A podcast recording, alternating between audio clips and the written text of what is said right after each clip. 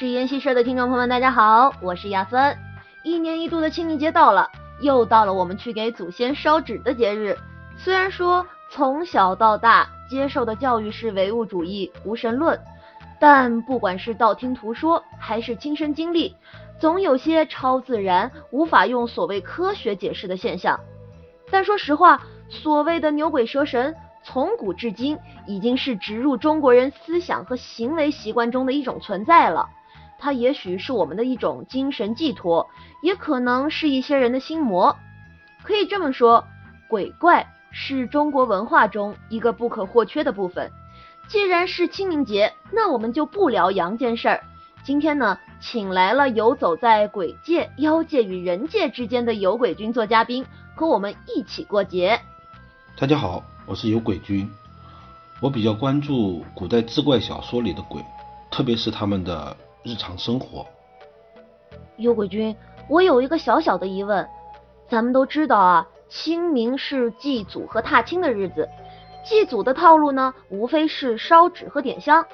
咱们现在一年借过节的名头祭祀，也就清明、中元，有些地方再加上过年，一年才给他们打两三次钱，够不够花呀？他们在那边的社会有没有自己的营生呢？虽然我们烧的次数不多，可是每次烧的面值大。啊。其实，在不少志怪小说里都曾经提到，阴间的社会有完整的商业形态。比如在《子不语》卷十八的一则故事里就说，杭州的龚秀才病中梦游阴府，街巷店铺与阳间无异，为黄沙弥漫，不见日月。见店铺中有失贵者，故所食也。须往问路。大意是说，这个龚秀才在阴间见到的街道店铺和阳间完全一样，只是风沙比较大。他还在这店铺里见到了生前就认识的小伙计，还向他问了路。你看，有街道店铺营业员，这当然证明了阴间有商业，当然也就有商业运转所必须的货币流通。在广义记裴林的故事里。还很细致地介绍了地府对于阳间烧纸钱的要求。唐玄宗开元年间，长安县尉裴林被阴差抓到阴间，经过一番分辨之后，发现是抓错了，判官就命令阴差送他还阳。两位阴差在回城的路上就不断的暗示裴林说：“我们原来在阳间就是底层公务员，到了阴间还要做这些琐碎的事。”都没法转世，您回到阳间，麻烦抄些佛经超度我们。裴林就一一答应了，然后这两位公务员就公然的索贿，求金银钱各三千贯。当然，他们特别说明了一下，只要烧纸钱就可以。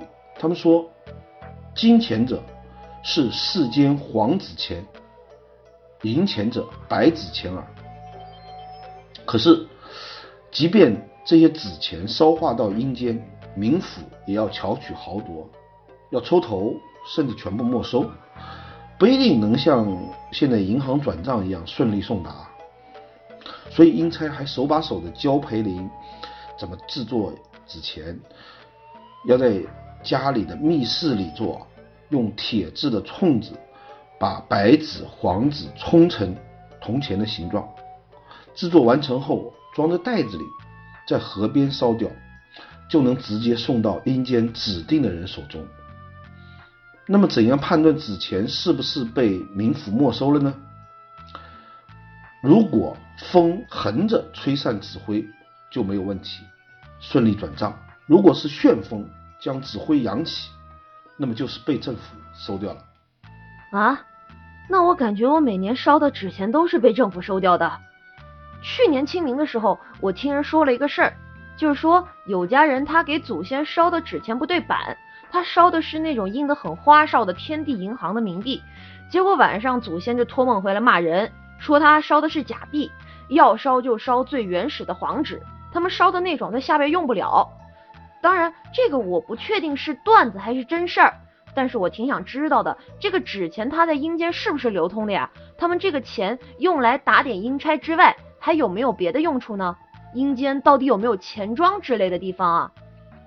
这些纸钱是流通的，既然有店铺有买卖，当然钱可以用的。比如在《庸安笔记》里就提到，清代咸丰年间，某州判到广西一个偏僻的小城上任，既入城，忽见沿革夹道，陈设百货，熙攘往来者，既与凡俗之躯相似。后来他才知道。他见到的这些熙熙攘攘、商业繁荣的景象，其实是鬼市，也就是鬼在赶集。至于阴间的钱庄，我目前没有见到相关的记载。也许他们需要钱的时候，托梦到阳间的家人那里，让家人烧点纸钱，大概就可以了。哦，人联系先祖是有事烧纸，鬼联系后人是有事儿托梦。那我们平时看《聊斋》或者说是别的志怪。总是有那种故事啊，盲流男夜宿深山老林，遇见了隐居山野的大户人家，被人招待不说吧，还有妹子自荐枕席。醒来以后呢，发现自己睡在墓地边儿，昨天晚上吃的东西都是祭品。诶，那说明他鬼也是吃祭品的喽。咱们现在的祭祀变成了烧香烧纸钱，有的变成了献菊花倒酒，他没有三生祭品，那能够满足鬼的口腹之欲吗？鬼确实吃祭品，但吃的是其中的精华，也就是所谓的馨香之气。比如他们喝酒的时候，只是用鼻子吸酒的香味，等吸完了，酒就变得像白水一样淡而无味了。你说的烧香烧纸钱，只是现代人简化了的祭扫方法。在农村，祭祀的贡品里还是有酒有肉的。不仅如此。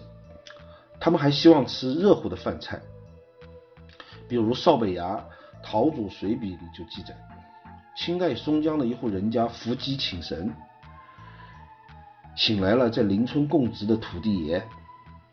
这位土地爷就嘱咐这户人家说：“我们这些做民官的，其实生活很艰苦，香火能不断就满意了。但是你们在祭祀的时候。”用的贡品、食物千万不要用冷的，像供桌上象征性的摆一些冷冰冰的猪肉、鸡鸭，当我们是生吃猪蹄的樊哙吗？麻烦你转告我家里的孩子，以后过年过节，除了烧纸烧香以外，要祭祀要用一点食物，荤素倒是无所谓的，条件好。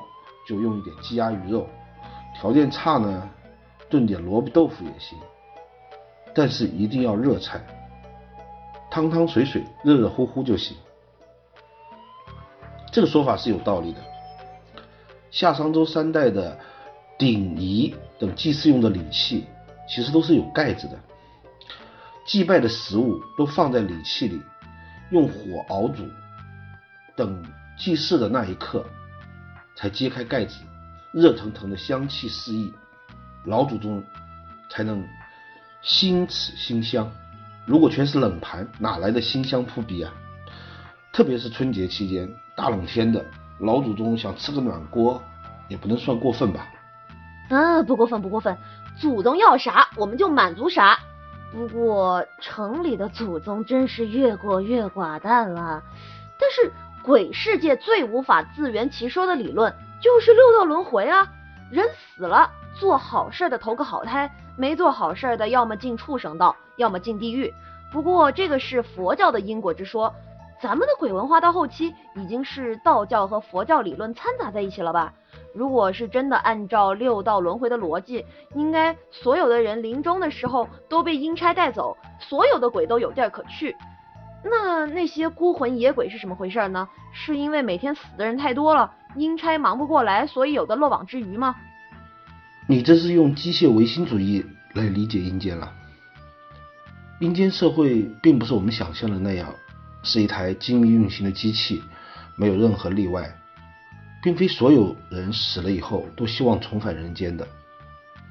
冥府也会根据个人的情况分别处理。《右为草堂笔记》卷八就提到，有人在湖南嘉禾县的山林中遇到一个不愿转世的鬼，就问他：“六道轮回是有主者，何以尽得自由？”